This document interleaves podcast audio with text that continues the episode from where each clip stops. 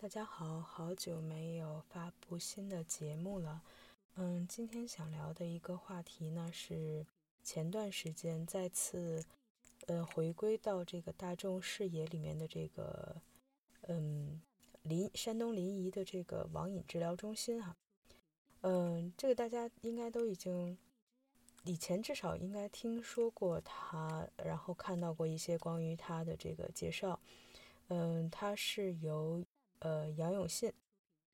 这个 现在应该是网络大家给他起了一个昵称，叫做“磁暴步兵”，是吧？这个“磁暴步兵”这个来源我是不大不大知道哈，呃，可能是某个网游吧。但是这个呃，网友借此给他起的一个名字，起的这个名字还是蛮有讽刺意味的，嗯。呃，之所以想聊一聊他呢，是因为好像最近这个热度又有点下降。嗯，之前这个杨永信和他的网瘾戒治中心之所以又回到大众的视线，主要是因为有一位，呃，在微博上名为“未消逝的青春”的这样一位网友，他发布了一篇长微博，呃，揭露了一些他曾经在这个山东临沂这个网瘾治疗中心的一些经历，嗯。然后大家就很很惊骇于他在里面接受到的一些非人的待遇，呃，然后使这个杨永信和他的这个网瘾治疗治疗中心到底是不是一个，嗯，合理合法存在的一个机构，以及他的这种所谓的对于网瘾的这个治疗方法是不是，是不是首先是不是有科学依据的，再有就是是否，呃，有违这个，呃，人权。呃，有点有点有点结巴，嗯，这是其中一个原因啊。最近最近热度有点下降，这个不是一个好现象。嗯，对于这种事情，大家还是应该持续关注，至少应该，我觉得这种事情应该有一个有一个说法吧，不能就总是这样不了了之，因为他已经不是第一次人们对他提出一些质疑了，之前有过，但是就是不了了之。嗯，希望这次不要再这样吧。呃，另外一个原因呢，就是，呃，我今天听了一个咱们这个荔枝上面的一个播客节目哈，呃，是 IPN 旗下的一档叫做《太医来了》的这个播客节目，呃，关于这个杨杨永信和他的这个网瘾治疗治疗中心的，他们请到了一位精神科的医生，然后就。嗯，它的这个可行性、科学性以及这个，嗯呃伦理学方面的一些问题啊，然后进行了一些讨论。呃，我听的有一点怎么说呢？嗯，有点想吐槽，就是觉得这个主播有点抬杠哈。主要想吐槽的，想吐槽的点，我我写了写了一点点，然后，呃，先一会儿再说啊。既然我们要聊这个网瘾这方面的这个问题啊，我们就先来看一看这个呃成瘾和网瘾一些的这个这个呃相关的一个一个概念哦。在这之前，呃，我是在 Wikipedia 上面呃进行了一些相关的这个搜索哈，呃，我使用了以下几个关键词来进行搜索，呃，分别是电击。电击疗法、电休克和低频脉冲治疗。呃，如果搜索电击的话，是 Wikipedia 不存在这个词条，它会直接，呃，转换到电刑这个词条。呃，这个我还是挺惊讶的。然后在这个词条里面就提到了杨永信，很难想象一个嗯正规机构的精神科医生会出现在。电刑这样一个词条里面啊，呃，有点意思。呃，当我搜索电击疗法的时候，嗯，出现了五个相关词条，其中三个提到了杨永信。当我搜索电休克的时候，Wikipedia 也是不存在这个词条，呃，转转转换到的词条是电痉挛疗法。在其中非自愿电疗这个章节里面呢，提到了杨永信。呃，当我搜索低频脉冲治疗的时候，出到出现两个相关词条，两个词条里面都 有提到杨永信，呃，杨永信哈，呃，肯定这个这个杨永信和他的这个治疗独特的治疗方法，应该还是，嗯，挺出名的吧？某种意义上来讲。OK，呃，然后呢，我们来了解一下这个 Wikipedia 上面对于成瘾和网瘾的这个解释啊。呃，他是这样说的：成瘾是指一种重复性的强迫行为，即使这些行为已知可能造成不良后果的情形下，仍然被持续重复。嗯，这种行为可能因中枢神经系统功能失调造成。重复这些行为也可以反过来造成神经功能受损。瘾被用来描述精神强迫或者过度的心理依赖，例如物质依赖、药物滥用、酒瘾、烟瘾、性瘾，或是持续出现特定行为，呃，比如说赌博和暴食、网瘾、毒瘾、官瘾、财迷、工作狂。暴食症、色情狂、跟踪狂、偷窃狂、整形迷恋，以及购物狂等，是生理或者心理上，甚至是同时具备的一种依赖症。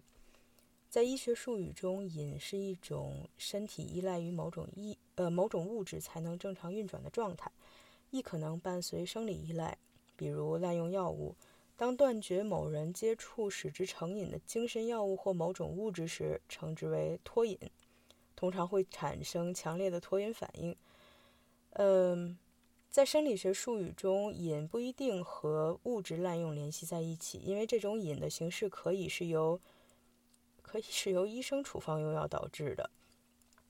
身体依赖不同于心理依赖，后者通常被认为是对药物的强迫性。诶，心呃强迫性心哦，这里是对这个药物成瘾的一个呃。细致的描述哈，我们把它 pass 掉。呃，这里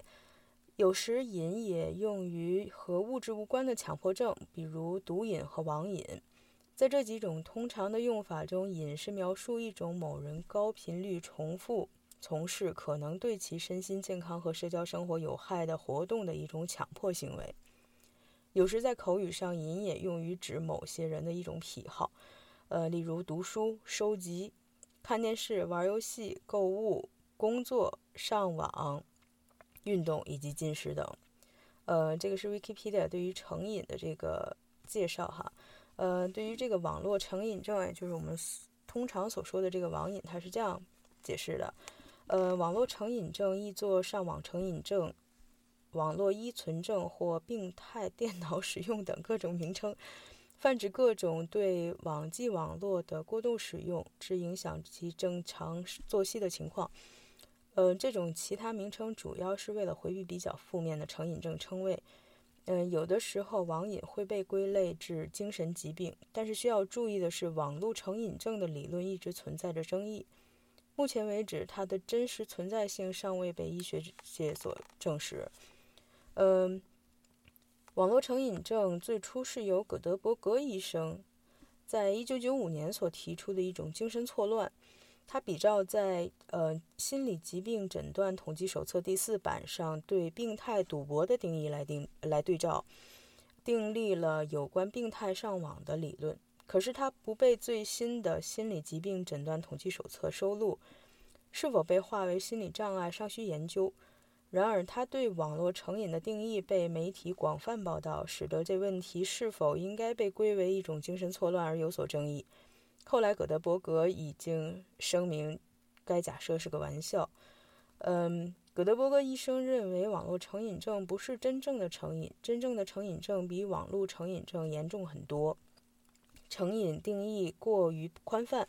嗯，而令各种补偿行为都能被称之为上瘾，比如说某人长时间的与朋友用电话交谈，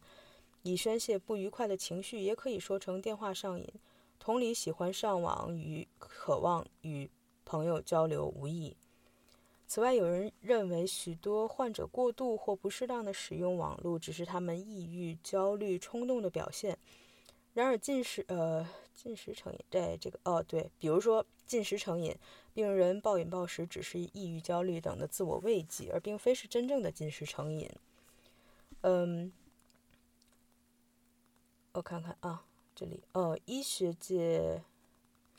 医学界认为，成瘾一般是用来描述人对毒品、烟草、酒精等物质依赖，这些依赖都是被医学可以论证的。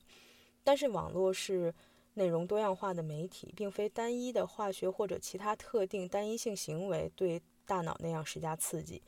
对于网瘾这个问题是否是病症，呃，是否是病症，无论医学还是理论，都是还尚存争议的。呃。金伯利杨曾经指出，网络上瘾应该具备以下几个条件：一、强迫性的、非自由的使用；二、对人际交往失去兴趣；三、被线上即时活动占据大部分生活的时间；四、不能自拔。嗯。在中国，相关标准的制定者对于病因尚存不同看法。呃，比如说，有人认为与应试教育有关，应试教育越极端，网瘾的现象就越多。呃，还有认为可能是源于心理方面的原因，比如交流障碍、缺乏沟通。再有就是，呃，多动注意力缺陷，呃，这种精神疾病也有可能是导致网瘾的根源。嗯，在中国，是媒体会把。沉迷网络者称为网瘾患者，有时媒体会用直接或间接的方法把沉迷网络者，呃，甚至适度使用网络者，包括 网络游戏玩家，称作精神病人或者吸毒者。嗯，许多民众对这些称呼表示不满，比如说，呃，我就觉得这种称呼不大合适哈。呃，他们认为这些称呼带有贬义和歧视性。嗯，在日本，他们把这些沉迷网络者的族群戏称为“隐蔽青年”。这个名词指个性较内向、成天除了工作就是窝在家中，且成天和网络为伍、极少面对面对面社交行为的呃罹患人士，此症罹患人士。在中国，部分学术界人士、媒体和青少年家长借用“电子海洛因”一词形容电子游戏。网上聊天工具以及淫秽、色情、暴力等网上内容，有时也纯指，呃，也泛指单纯的上网行为。他们认为这些资讯或娱乐手段都具有使人沉迷的能力，并且可以对人的身心造成危害。中国的专家学者在互联网刚刚兴起的时候，比较容易在言论中使用这种词语。它的出现如同。黄色歌曲、靡靡之音等词的出现一样，基本上可以看作是特定意识形态作用下对于新兴事物认识不足的产物。然而，在互联网早已成为不少中国人的一种平常的生活方式的今天，这个词不仅没有绝迹，而且还常被一些自己子女沉迷于网络不能自拔的家长使用。但是，新兴教育界认为，把网络和游戏比喻为毒品是一种不符合逻辑的理论。沉迷于网络和游戏的现象确实客观存在，但这并不是网络和游戏本身的原因，其成因在于教育问题或其他社会问题。嗯，反对把网络成瘾症列为疾病的其中一个理由是，一个人基本上会对于其过度上网的行为自动改正过来。纽约，呃，看看啊，呃，这些。这些自我改正的策略包括有安装内容过滤网件，但这样做会使他们无法看到某些资讯，从而使政府找到控制资讯的办法。接受辅导及接受行为认知治疗，这些还比较靠谱一些。经历过所谓治疗的青少年，往往在生理和心理上都受到巨大的创伤，甚至导致家庭。家庭关系破裂或被治疗者非正常死亡，这类不良的网戒机构也存在着违法犯罪行为，比如非法行医、非法监禁、故意伤害等等。一方面，中国对国内网瘾治疗行业的发展缺乏管理，此类治疗机构泛滥；另一方面，家长在家庭教育方面的无能，助长了此类机构肆意妄为。此类网瘾治疗中心常使用的方法主要有军事化训练，至少包括出操、跑步、蹲起、站军姿、走正步。嗯，再有就是洗脑。许多家呃许多网瘾治疗机构都存在着对于被治疗者进行洗脑的现象。洗脑的内容包括树立绝对权威，通常是网界中心运营者的绝对权威。集体喊口号，比如“誓与网瘾血战到底”等等；特殊专用语，比如“患者必须称为盟友”，“电击必须称为治疗”；不合理的制度，比如“不得自我矫情”等等。这种洗脑会引发斯德哥尔摩综合症。嗯，被治疗者会出现反常的情绪，包括因为精神触动而流泪，对于权绝对权威的感恩戴德等等。这些网戒中心还会对被治疗者的家长进行洗脑，被洗脑的家长也会表现出对于绝对权威者的服从，接受他们包括索取金钱在内的要求。这些家长还承担着机构内的义务，包括负责站岗，防止被治疗者出逃，或对机构进行推广。嗯，再有就是药物治疗，网戒机构会要求被治疗者服用某些精神病药物，或者是自行开发的多种中药制成的药物。呃，最重要的 牟利，许多网瘾治疗机构往往收费高昂。呃，他这里举了一个例子是陶宏开，陶宏开打出了戒除网瘾口号的素质教育家庭夏令营，从其发布的广告上来说，收费达到了五千八百元人民币。活动时间为五天，但是陶宏开否认他收费一事。中央电视台报道的杨永信的网戒中心三年收入八千一百万元人民币，在该中心存在着一种名为“加圈儿”的收费制度，若被治疗者违反中心的制度，有可能会遭到电击的惩罚，其家长必须上交罚款，少则十元，多则上万元。现实有关人类在网络上的行为是网络心理学的范畴。现实学术界有两份可供发表网呃关于网络成瘾行为的专门期刊，分别是《网络心理行为及社会网络期刊》和《网络心理学杂志》。哦，对不起，《网络心理学期刊》。嗯，好的，这个就是 Wikipedia。以上内容来自于 Wikipedia 自由的百科全书，呃，由我稍加整理吧。呃，这就是关于这个网瘾和成瘾的这个一点简单的介绍啊。对于这个杨永信和他的他本人以及他的这个网瘾戒戒治中心，我是不想再加任何描述，因为我实在是不想看到他的那张脸。呃，大家如果有兴趣或者是对这个方面不是很了解的话，可以去现在网上很多很多材料，然后包括柴静做的那个访谈，呃，我觉得。呃，柴静做的那个访谈还是很不错的啊，然后看了一看，嗯，比较比较中肯，比较真实。呃，尤其我觉得特别触动人的就是他在结尾问了一系列问题，就是在所有呃学员被治疗的治被治疗的那些孩子和他们的家长以及工作人员的面前，当着杨永信的面，然后问了一些问题，然后让这个嗯。这个这个学员还有他们的家长来举手回答，比如说，呃，他们问这个问家长的问题，就是有打骂过孩子的，请举手；和孩子缺乏沟通的，请举手；呃，期望和孩子沟通但是不知道方法的，请举手；曾经因为自己的一些工作也好或者其他事务也好，忽略了对孩子关心的家长，请举手。对于学员的一些问题，就包括，嗯。曾经感受到，就是，呃，感受到自己不被重视的，请举手；感受不到家长对他的爱的，请举手。嗯，希望和家长交流，但是不知道方法的，请举手。大概就是这个意思。我觉得，我觉得最后那点还是蛮触动人的。我不知道当时在场的家长有多少，在被问到这些问题的时候，能够真正的自我反思一下。嗯。哪怕有几个的话，我觉得都是好的。他们，哎，怎么说呢？呵 呵这个，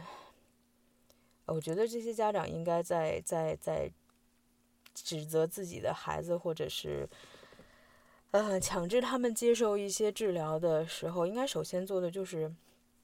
嗯，反思一下自己吧。这个我们一会儿再一会儿再说啊。呃，刚才提到的是。呃，我想聊这个的一个主一个原，其中一个原因就是因为我听了太医来了那那个那篇呃那期节目，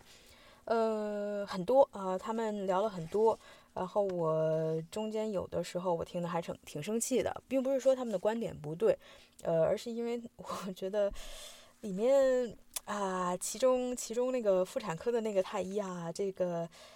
有的时候有点过于抬杠，纠结在一些文字上面或者是概念上面，是应该我们应该明确这个概念，但是有的时候太过纠结了，他有一点，嗯，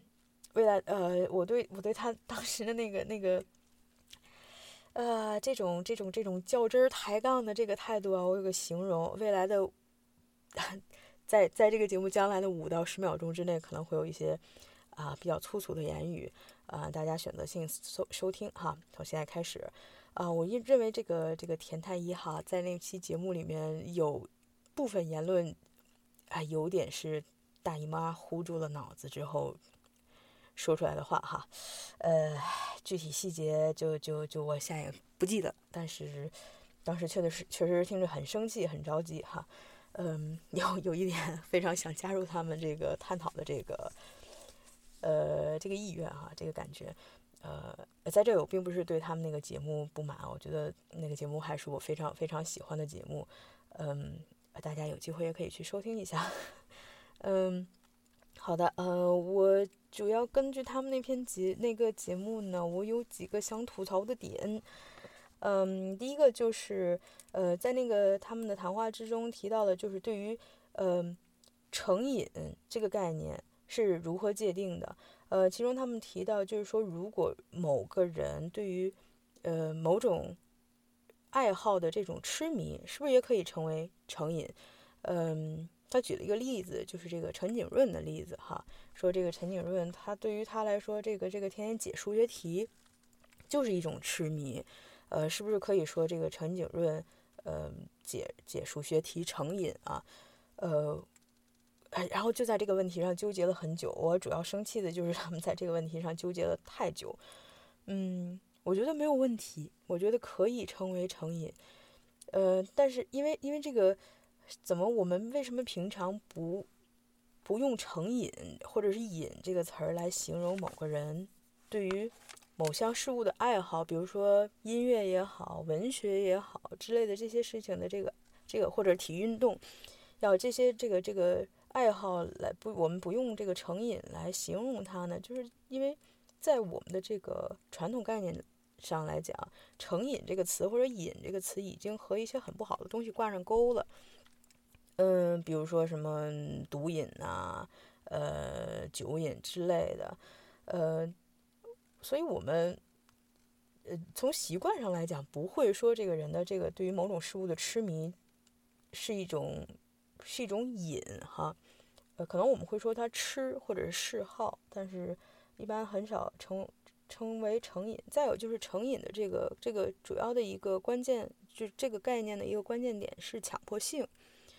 就是说他他没完没了，然后就是不干不行的那种感觉，呃，我以前听过那么一句话，就是我忘了是谁说的哈，就是说，呃，一个年轻人问一个一个一个著名的作家吧，呃，说我是怎么情况下我会我会成为一个作家，如何成为一个作家？然后当时他给的那个这位大师给的答复就是，当你早上起来，你只想到写作。呃，你就是一个作家，呃，我觉得这个就有一点强迫性的意思在里面哈，就可以说这个大作家 是是有点写作成瘾的这个东西，但是你你是不是成瘾或者是瘾就一定需要需要去治疗呢？我觉得并不一定啊，这个主要是看他有没有有没有危害性吧，就是说，呃，我们。不把一些好的这个这个积极健康的这个爱好称为瘾，再有就是就只另外一个原因，就是因为它没有没有什么危害性，对于这个人本身来讲，或者是呃社会其他的这个这个成员也好，或者整个社会也好，没有构成什么危害性。嗯，当然，它如果如果存在危害性的时候。这就是我们下一个问题，就是什么时候需要对他进行进行一个干预哈？我觉得这个可以分情况来来定，就是说看这个这个对象啊，这个成瘾的这个人啊，他是个首先您可以分一个他是成年人还是未成年人。呃，如果是成年人的话，看他这种成瘾性的这种行为对他自身还是对其他人存在的这个造成了伤害。呃，如果是对于他自身存在伤害的话，可能就是他，嗯，跟他比较亲近的人，朋友也好，家人也好，呃，会对他进行一个提醒。他可以选择，我是要，呃，怎么说，要听取你的这个建议，还是说直接就啊不管，我还是要继续我的这个追求，我不在乎你对于对于那个我自身有什么问题，可能。对，对于我自身的伤害，顶多就是我蘸着什么墨水吃掉了什么东西之类的，但是这些是我不不在乎的，这是一方面。另外一方面就是，如果他这个人的行为对于其他人造成了伤害，我觉得还可以分为两类，一类就是不违法的行为，还有一类就是违法的行为。不违法的行为就是 陈景润和他老婆的这个夫妻关系的问题，呃，他可能老他老婆也许会对他有点抱怨。然后这时候就看陈景润是是想，嗯，牺牲掉自己的这个科学研究来缓和一下自己的夫妻关系，安抚一下自己太太的情绪，呃，多关心一下家人，还是说我其他都不重要，呃，万般皆下品，唯有我的研究才是最高的，这是这样的，呃，就举了一个比较偏颇的例子，大家领会一下精神就 OK 了，呃。另外一种呢，就是他的这种行为已经触犯了这个法律，呃，这个时候就就没有什么可说的了，自然有法律机构、国家机器去制裁他，他自己的意愿就不是那么重要了啊，嗯，呃，所以说这里提到就是同样的成瘾行为，可能呃是否构成违法，就是要看具体的情况，比如说在呃像国内，比如说吸毒。国内肯定是，嗯，我不知道是应该是违法犯罪的吧，至少会被强制戒毒。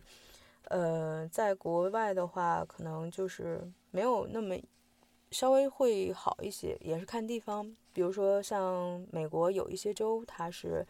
呃某些轻微的毒品是合法化的，呃，或者是他干脆就不把它列入到毒品范围，可能就是精神依赖依赖性的物质哈。嗯，但是它会有严格的规定，比如说在大麻合法化的一些州，它的规定就是你自己偷摸在家抽没有关系，但是你不可以到公共场所去。你说我跑到广场上去，跑到学校里面，当着所有学生的面，然后在那里抽大麻，这个是不可以的，或者是不可以聚众，嗯，不可以在公共场合持有，这是这是违法的。所以你只要呃，再再有比如说像在丹麦，我听说他们是。可能是划定某些区域，就是你在这个区域内随便抽没关系，但是你走出这个区域，你的携带和这个使用就都是违法的，所以这个要看你当地的一些具体的一个一个规定哈。嗯，这是成年人，但是如果说要是这个有这种成瘾性的这个行为的这个对象是个未成年人的时候，就稍微有一点问题，可能因为他没有完全的。行为能力不被认为有完全的行为能力，嗯，这个时候监护人的这个意愿可能会占比较大的这个方面啊，嗯，在这里就是像最主要的就是孩子的家长，可能在这个时候家长就会替这个孩子决定说你这个是，呃，不是说替这个孩子决定，就是，嗯，就是说对孩子提出一种告诫吧，就是说你这个行为有问题，需要矫治。或者说，直接带孩子到一些呃相应的机构去进行一些治疗也好，干预也好。嗯，在这个里面就提到了那个节目中，我另外想吐槽的一个点，就是，呃，主播在纠结，就是这个把未成年人送到这种强制的戒治中心，到底这个家长出于的是，就是应该分为哪类？是分为，呃，认为他的行为对他自己有损害，还是说对于家长的利益有损害？哦，我觉得这一点有点过于黑化这个所谓网瘾孩子的家长哈。我相信绝大部分家长，可能我们现在如果看一些报道的节目，我觉得会很多人都会觉得，怎么会有家长把孩子送到这样非人道的这种机构里面去受那种苦啊？嗯，呃，但是即使是这样，我还是愿意相信，大部分家长还是其实是出于对于孩子的考虑，就是认为你这个孩子现在的这些行为已经太过偏离正轨，可能对你将来造成一些不好的影响。我是希望把你的行为矫正到，嗯，对你好，对你的未来比较好，使你的使你的这个这个走偏的这个路再回到正轨上来的这样一种考虑，嗯。当然也不乏可能会有，由于这个孩子成天上网，然后对家庭的这个造成了一定的经济负担，或者是，呃，这个就是影响到了家庭关系。但是我相信这个不只是孩子的问题，嗯，可能家长也存在一些问题吧。嗯，这一点我是稍微有点不大同意，因为在节目里面他们最后 认为说是。家长把孩子送到这个强制的这个这个治疗中心，是由于呃孩子的行为损伤到了家长对于孩子的期待啊，或者我觉得有一点偏向，因为孩子的行为使家长受到了伤害，所以才使他呃让强制他去接受治疗。我觉得，嗯，这个有一点点啊，有一点点对于这个家长来讲有一点点不公平哈。当然我。大部我相信大部分家长还是从根本上还是出于对于孩子未来的考虑这一点来说的，嗯，然后呢就提到了说对于这个强制治疗的这个这里就提到这个对于强制治疗的标准，嗯，我觉得强制某个个体接受行为矫治的一个，嗯，怎么说呢？最简单的一个标准就是他。对别人造成了这个危害，哈，对于主要是对于别人造成的这个危害，嗯嗯，怎么说？这里好像又有点说不大通，嗯，因为强制这个东西，哎呀，我现在还是觉得这个家长家长，即使是这个未成年人没有，呃。就是需要这个监护人来替他做决定，嗯，也不应该让他们接受一些就是违严重违背他们意愿的这种强制性的行为哈。所以，我我认为，哎，所以，哎，所以说我怎么说呢？我认为这个就是必须接受强制治疗的治疗的这个，只有说是对于其他人造成严重危害才会。才必须要求强制治疗，其他的都是可以商量的。嗯，哎，这个我还是要好好想一想。这个强制这个事儿，哎，真是很难很难说。嗯，我觉得最好，像对于这个这个上上上网过度的这个孩子来讲，对于他自自己的这个所谓危害，这个界定起来还确实是挺难的，因为。因为可能他自己完全感觉不到哈，嗯，我觉得最好还是应该由和缓的方法开始，尽量是通过疏导，嗯，这种心理上面的缓和的这种干预措施，而尽量不要用强制的手段。嗯，我觉得这样并不是一个解决问题的好方好方法哈。呃，然后说到这个强制治疗，呃，然后那个节目中就提到了说，如果呃已经上升到这个必须接受强制行为的这个时候啊，就就是一种对于这个个体的一种不尊重。因为呃，之所以说到这个，是因为那个请来的嘉宾是一个精神科的医生，然后他提到提到了就是在呃。就是精神病患者接受治疗的过程中，呃，是要贯彻一个对于患者这个尊重的这样一个原则。然后当时两个主播 有一个主播就说说你都已经就强制他必须入院治疗了，你怎么这就是对他的一种不尊重？我觉得这个有点胡扯。嗯，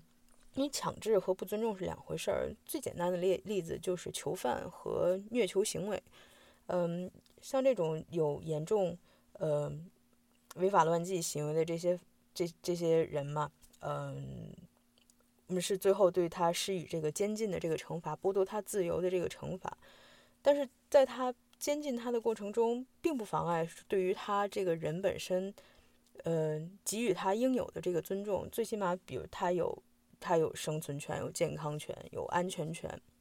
就是一些基本的这这些权利，对吧？嗯，他在监狱里面是呃安全受到威胁，你要保护他。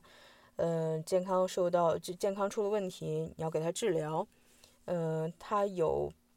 接受这个呃信息和这个，比如说读书看报啊，什么各种文体活动啊，这这这些权利。嗯，他有接见他的这个亲人的这个权利，这都是对他的对他的一个尊重。如果说你，所以说强制行为和和尊重本身是不矛盾的哈。嗯。稍微说的有点乱哈，大概其实就是这几个槽点，就是哎，我能想得到的，呃，自己说的也不是很清楚，逻辑性也不是很强，大家领会一下精神。我相信，嗯，就这个问题上，大家的看法基本上都是大同小异的哈。嗯，所以我现在想说一点，就是杨永信和他的这个网瘾的这个治治疗中心，他问题到底在哪儿哈？呃，分几个方面，首先就是他的诊断方法。呃，他没有一个非常严格的诊断方法，因为所谓诊断方法是要针对病症来言的。你现在连这个所谓网网络成瘾这个行为是不是一种精神疾病，你都没有办法定义，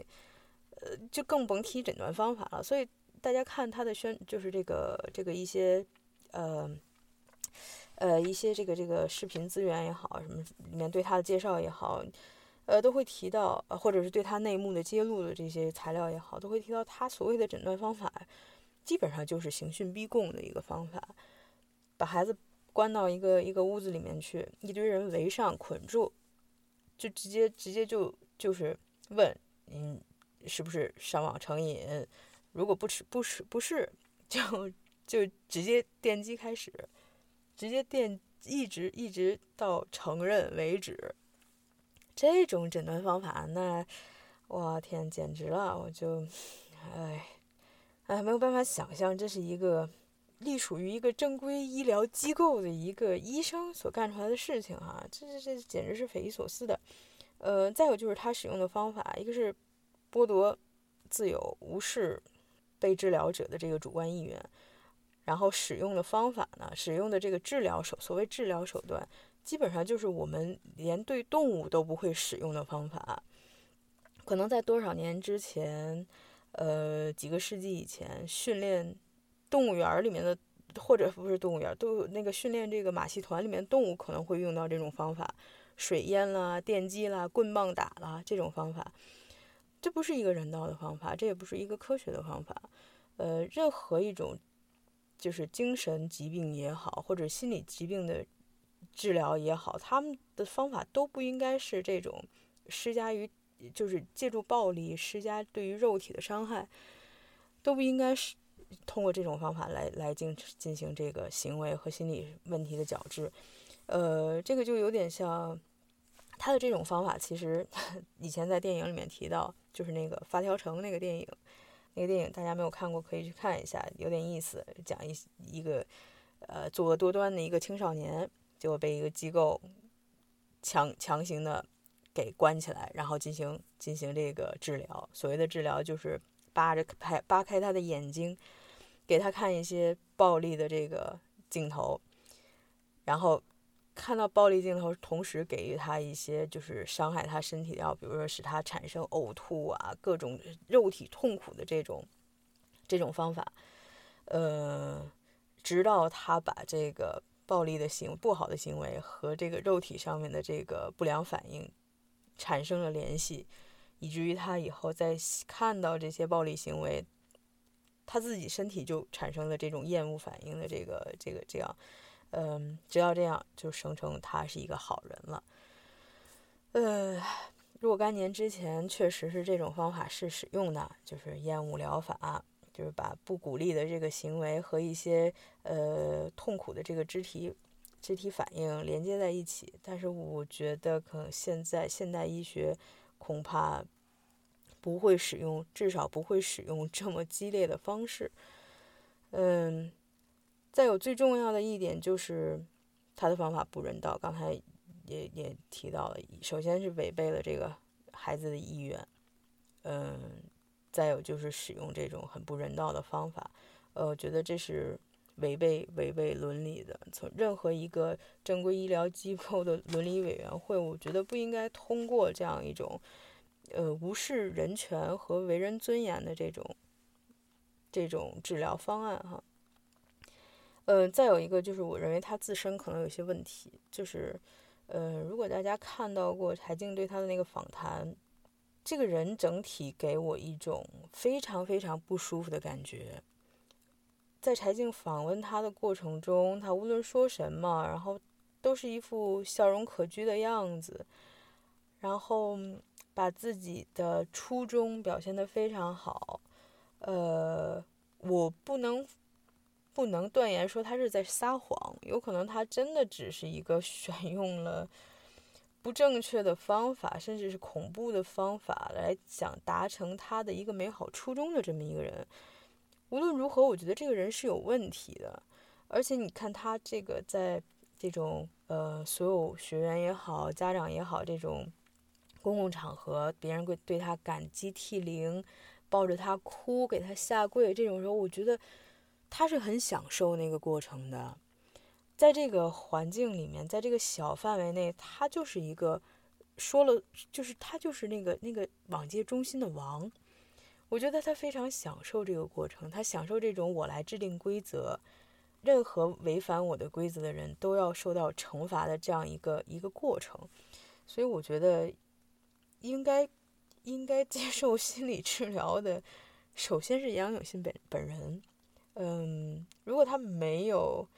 认识到自己的这些问题，然后一意孤行的话，我觉得这个人真的是，呃，不能说他可悲，因为他他确实可悲，但是他所做出来的这些事情实在是有点可恨啊！这是我觉得这样一个这样一个人不应该不应该置之不理啊。嗯，这个是杨永信本人的问题，再有就是这个家长的问题哈。我觉得之所以产生这些所谓的问题少年，基本上都可以归结于家庭教育的失败。呃，有很多时候我们说说啊，没有不好的孩子，只有不好的这个这个教育。呃，我觉得很有道理，并这个这个不能怨社会。呃，经常说什么是社会造这个社社会的问题存在问题，所以说造就那么多有问题的孩子。不要怨社会，就是家庭。对于一个孩子来讲，呃，这个行这个行为塑造的这个过程中，塑造过程中出现的偏差，可以说都是由家长造成的，就是都是由家庭教育造成的。我相信这个，在所有那些呃接受治疗的孩子的家庭中嘛，他们，嗯。我我不知道，嗯，他们一定是孤独的。我觉得他们一定是孤独的，他们肯定是在现实生活中找不到让他们能够能够依赖的东西，所以才去才会去找那些虚拟的东西。他们可能在在自己的家庭中没有办法得到足够的足够的关爱，所以才会去到这个网络上面去找一些志同道合的朋友。他们。每个人的这个情绪都是需要宣泄的。如果说这个孩子他能够在家里把他自己的一些问题解决掉，呃，我觉得他没有必要跑到外面去去去去这个费尽周折的找一些其他的这个方式来疏解自己的自己的方法。有可能会有一些，比如说和父母没有办法说的。事情啊，想去找一些陌生人来交流一下，但是不可能造成这种完全抛弃现实社会，沉浸在这个虚拟社会中的这这种状况。所以我觉得肯定这些，呃，孩子所存在的问题呢，首先是由于家庭教育的失败，嗯，家长教育方法有问题，或者是过于依赖暴力，或者是对于这个，呃，哎，说白了就是这个孩子该管的时候他没有管，然后呢？造成的直接的结果就是，等到孩子这个问题形成了之后，孩子也长大了，他发现有问题存在，他想管的时候，这个时候他已经管不了了。这个就是家长第二个问题，就是病急乱投医的一个问题。因为在各种节目里面也采访过很多家长，家长也是说说，嗯，我们也觉得这个有的家长也会觉得这个方法有一些残酷。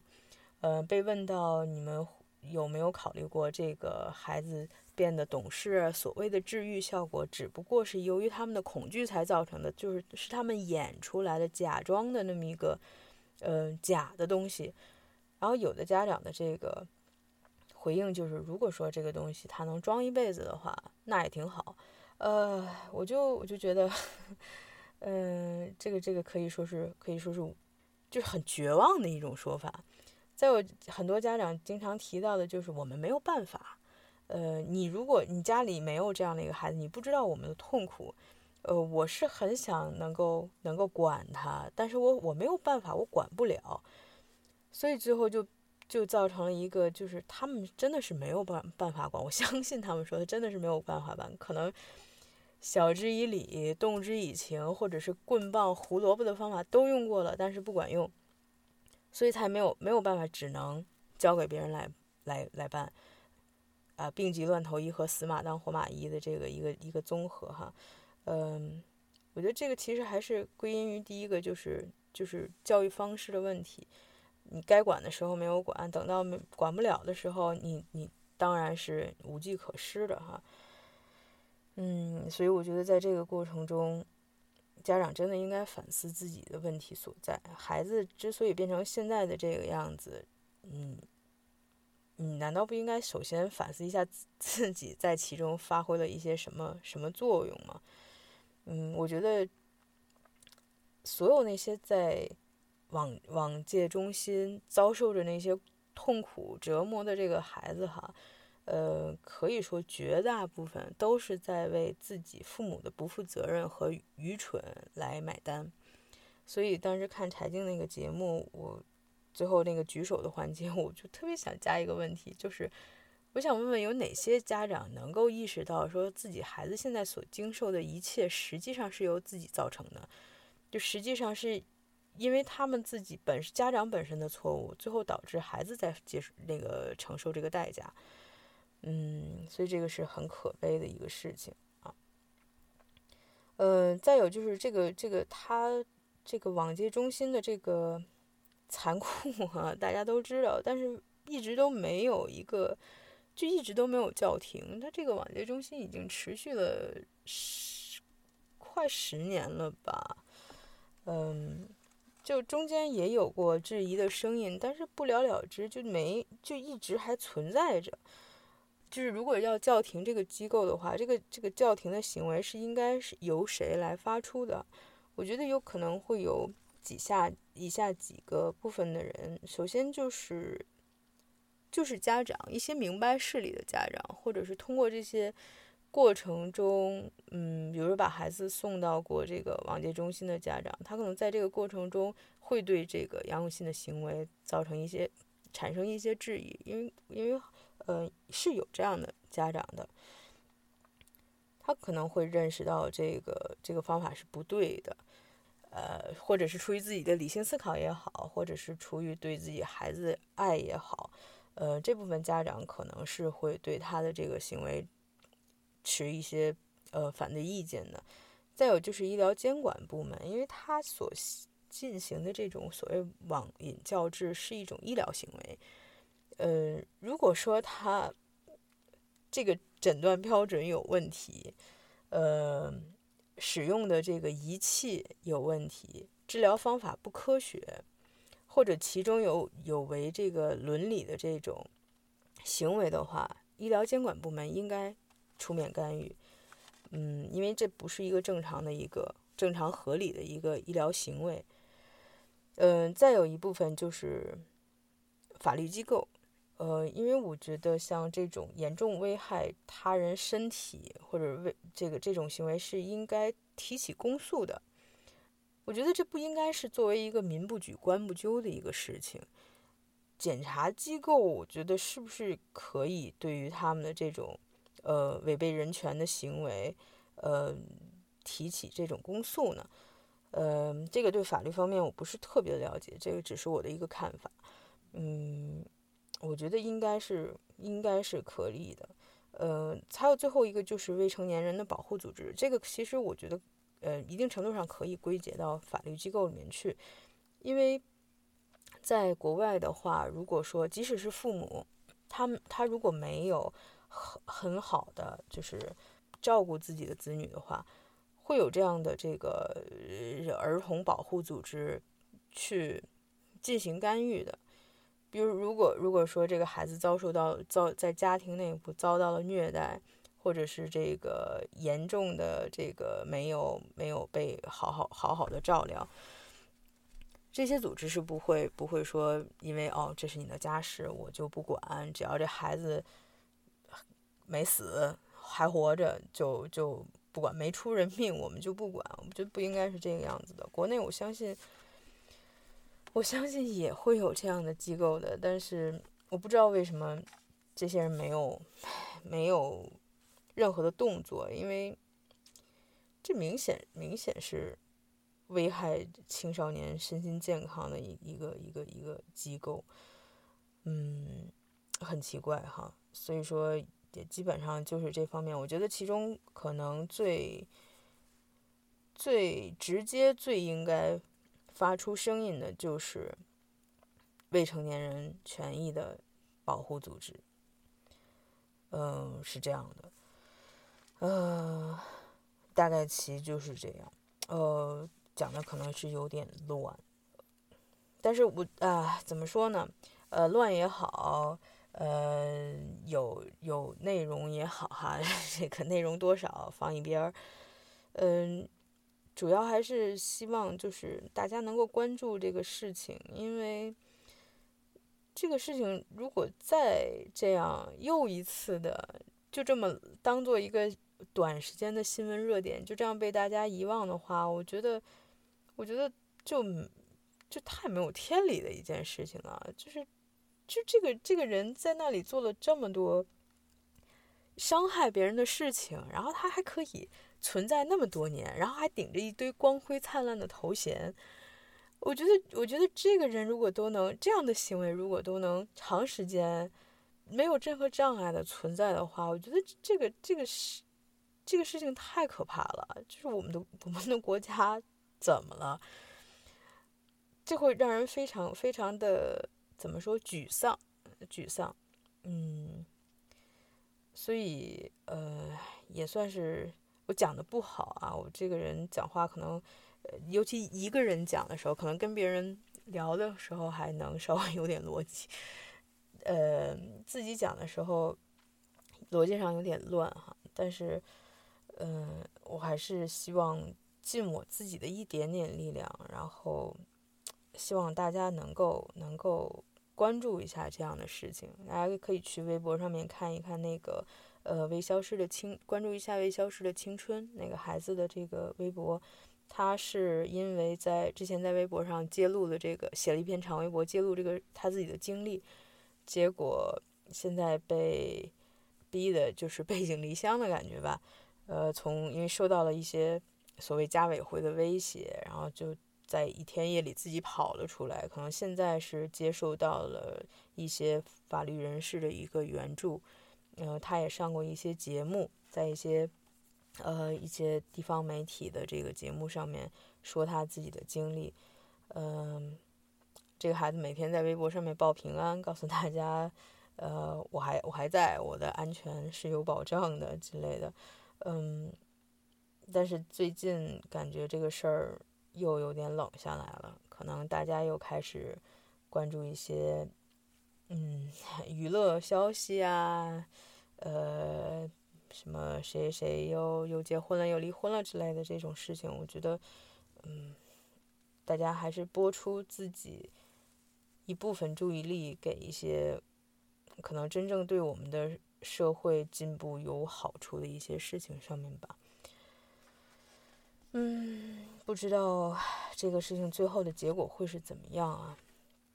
希望这个。恶人得到惩治，嗯，这个公理存在，呃，公理自在人心哈，呃，就简单就是这样吧，呃，也差不多了，我今天就暂时聊到这里，呃，大家有什么意见的话也可以告诉我，嗯，好的，就这样吧，下次再见。